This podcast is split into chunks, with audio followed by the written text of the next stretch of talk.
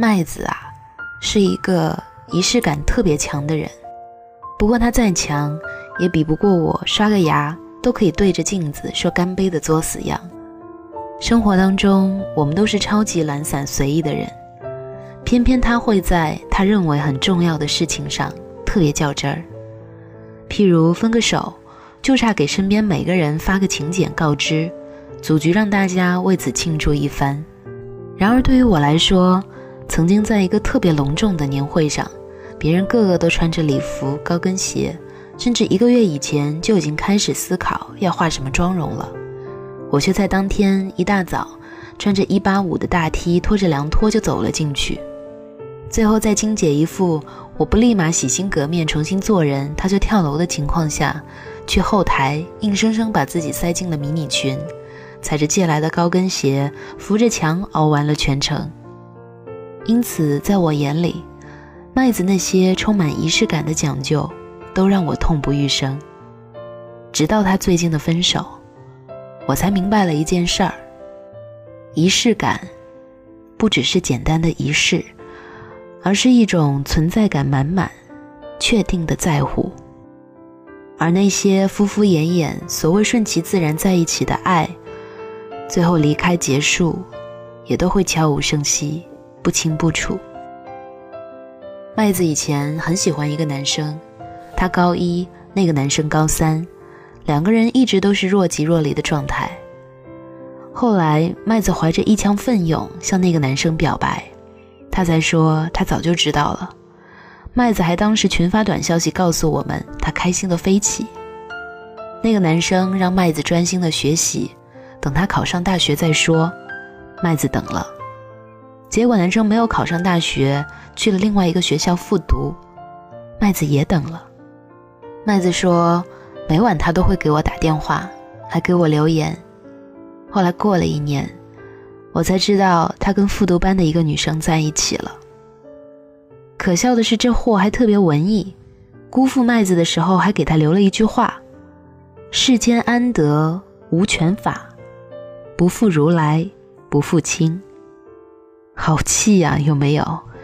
他不接受就是不喜欢你，等到出现了喜欢的人，你就变成了他随手可以扔的垃圾。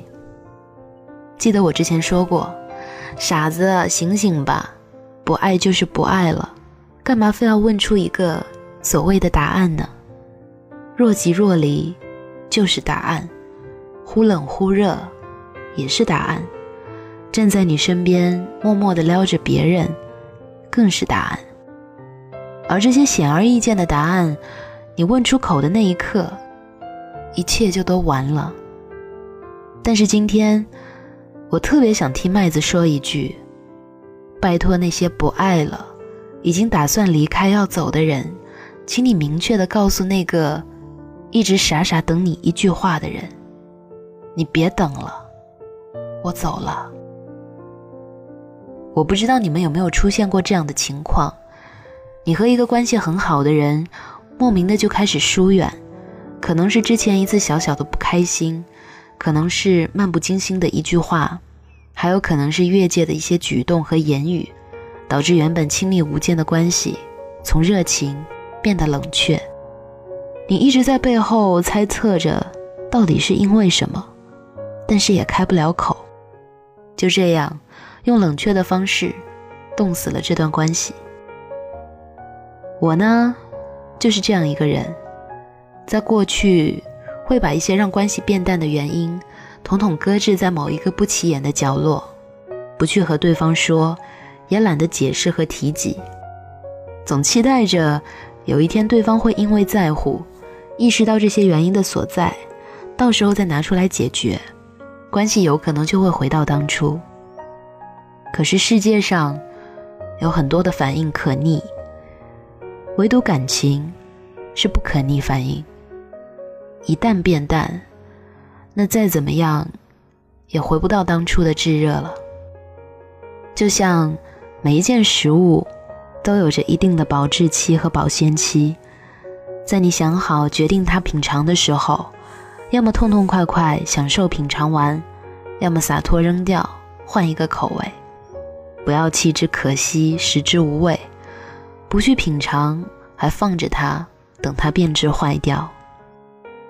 范甜甜在《奇葩说》里讲过自己的一段感情经历，她说：“我至今都记得，我和他最后一次见面在厦门，当时两个人吹着海风，傍晚坐在沙滩上，有一种时间就此到世界尽头都无憾的感觉。可是我怎么都想不到，当时的他。”早就已经做好了要分手的准备，那是我们最后一次见面。如果早知道当时是我们最后一次见面，我一定会穿的更漂亮一点，妆化的更精致一点，然后拥抱告别，好好的跟他说再见。他做好了要离开的准备，但是我没有。渐渐的。我开始理解了麦子一些仪式感的做法，不是很多爱可以顺其自然，什么都不说的开始，就默认为确定关系；也不是不爱了就可以随意的各挑子走人，不闻不问。前几天麦子和我一起吃饭的时候说，想不出一句话可以准确的概括我们之间的关系，似远似近。但是又暧昧不清，忽冷忽热，却又习以为常。给点甜头又怕自作多情，什么都不是，但是又不想放弃。这样的感觉真的太扎心了。林志玲在谈及自己和言承旭的恋情的时候也说过，两个人爱或者不爱，都要明确的告诉对方，不是为了给对方造成伤害。而是告诉彼此，我会放下，然后更好的前进。所以要爱，请明确、义无反顾的去爱；不爱，那么就拥抱彼此，好好的告别，说再见。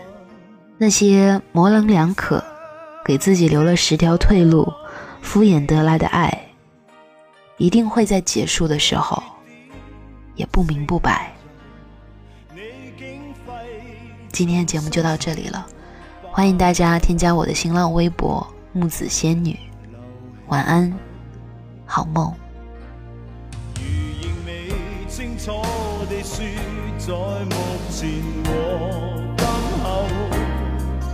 无论哪一天都爱你，我这刻到沧海或。桑田最深爱的，亦只是你。我与你永不可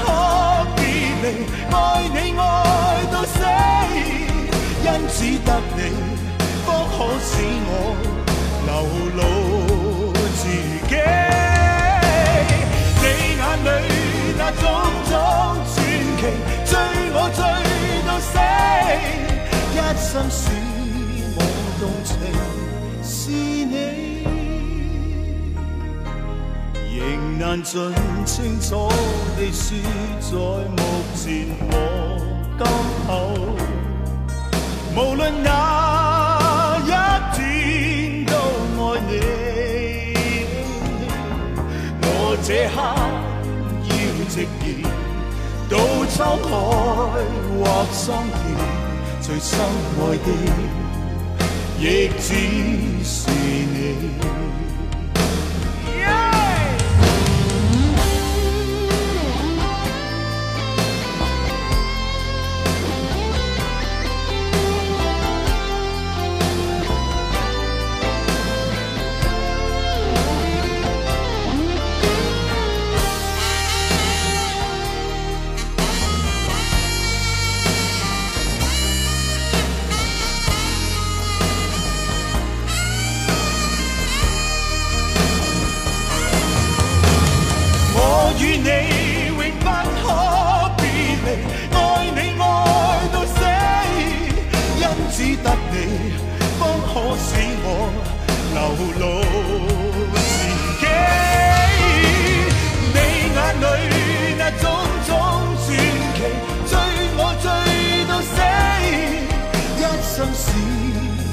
动情。